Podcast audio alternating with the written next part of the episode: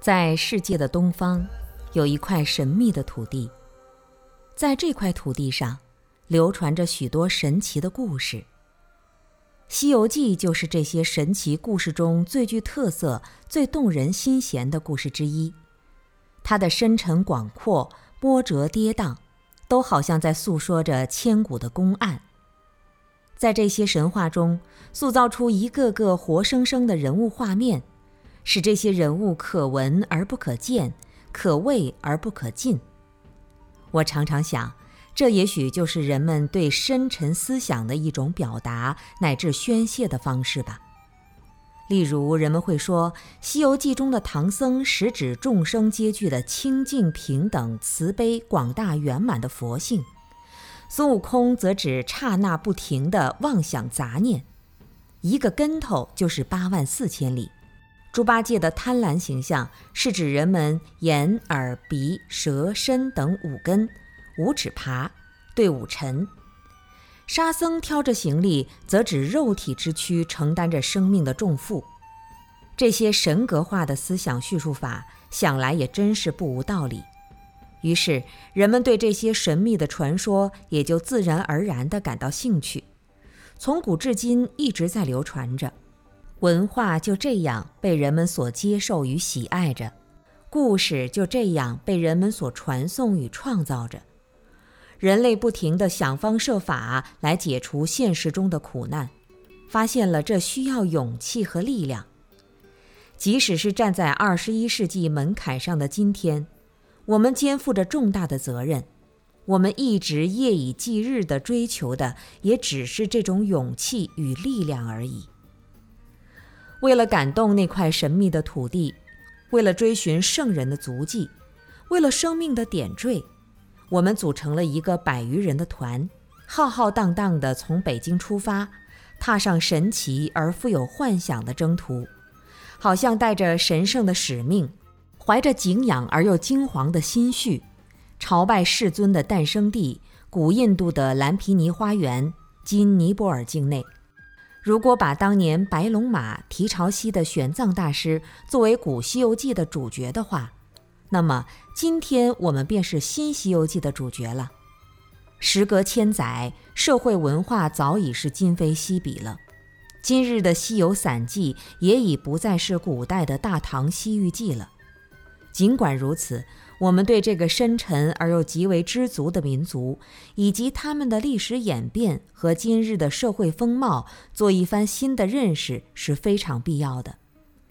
在朝拜和观光之余，我们就会不自觉地被那种圣地的风物所震撼，甚至会浮想联翩，仿佛置身于佛陀的菩提座下。那苍老的菩提树，破落的摩耶夫人庙。屹立的阿育王石柱，以及荒芜的迦毗罗卫城遗址，凡此种种，似乎都在诉说着千古不易的故事，演唱着永恒而深远的高歌，都能够勾起了佛子对慈父的无尽思念之情。五月二十五日，我们来到了维拉坡底呵小城，蓝皮尼园就在这个小城的辖区之内，人们生活水平较低下。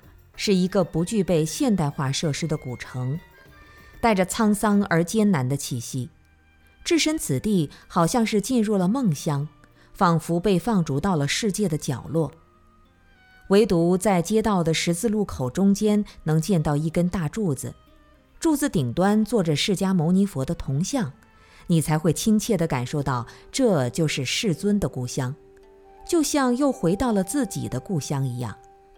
顿时，一情一景、一风一物都变得那么亲切，那么熟悉，仿佛看见了世尊托着钵，领着一班弟子，正在回到故乡探望父王的情景。当晚，我们就住在涅槃宾馆。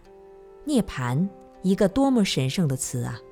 以往也从未感受到过这个常见词竟然蕴含着这么甚深的意义。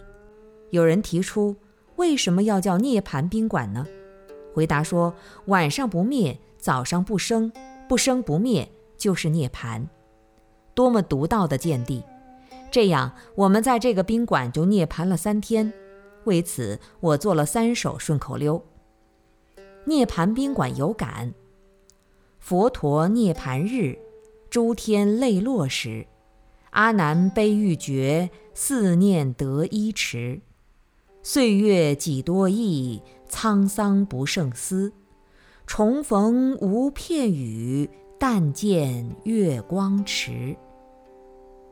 涅盘宾馆夜雨，青灯作伴又黄昏，雨打交河凄梦魂。千年往圣眼前事，万里孤云世外人。无尽生死悲激荡，应知苦乐免沉沦。倚窗独立听风雨，游弋江南叩柴门。涅盘宾馆听蛙，佛国莲花几层开，霞光初照妙高台。蛙声响遍广长舌，云影依稀是如来。第二天，我们就朝礼佛陀诞生的圣地蓝毗尼花园了。这是我一生也不会忘记的、令我感动的圣地。在想象中，蓝皮尼是充满鲜花嫩草、绿树成荫、极美丽而达于庄严的花园，极卫生而臻于圣洁的地方。而现实中却相差得太远太远了。虽然只有几棵老树凌乱地立在烈日之下。没有经过修剪的草坪还稀疏地开着小花儿，但是被认定是悉达多太子所在树下诞生的那株菩提树，还依旧雄风不减，威耸入云，壮大茂盛，令人肃然起敬。能够在短暂的人生中踏上世尊的足迹，真的令人激动无比，感慨万千。于是又信口开河，做朝礼蓝毗尼圆寂。一圣树三千年，雄姿立眼前，无量寻佛意，顿教莫无言。二一曲无弦奏碧空，摩耶此处免金铜。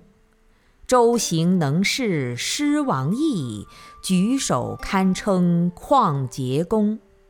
七步青莲留圣迹，千年妙法复尊雄。起捐甘露苍生润，树叶菩提寄晚钟。同时也被这棵圣树所震撼，六七个人才能围得住的躯干，像大伞盖一样的枝叶，毫无顾忌，傲视群雄般地展现在浩渺的碧空之下。兴致所致，遂撰《菩提树》三首。一，菩提树下好乘凉，犹见当年五色光。赤白青黄同一色，东西南北共诸方。欲将圣地求清净，巧把娑婆作道场。绿荫深埋释迦室。荒城一片正茫茫。二，优波罗树花光绕，无限云霓住碧霄。天上人间留得住，历经风雨自逍遥。三，谁言独木不成林？万里云端一夜阴。相极原来凡事圣，微风摇罢倍相亲。菩提树在晚风中摇曳，菩提心在虔诚中升华。仰望高大伟岸的圣树，追忆三界导师的诞生处，回观眼前诸师，此情此景，遥想自己的导师。在与导师辞别的时候。他嘱咐我不要给他带其他任何礼物，只要在佛陀诞生的那棵树下捡一片菩提树叶就已足够，或者在佛陀诞生的地方捡一块小小的石头也就可以了。在令人感动的菩提树下，想着令人感动的导师，我小心地寻觅，似乎只要能遇上一叶菩提，就等于自己正得菩提一样的法喜。开始拾到一块小小的石子，内心便充满了感激。然后我寻找到昨夜刚刚落下的数枚菩提树叶，小心翼翼地把它捧在怀里，汗泪俱下。翘首云天，挺拔尽实的菩提树，像是在为远方来的有缘人诉说着他千年不变的故事。导师的教诲又亲切地响在耳边，我在这枚菩提叶上写下了这样的一首诗：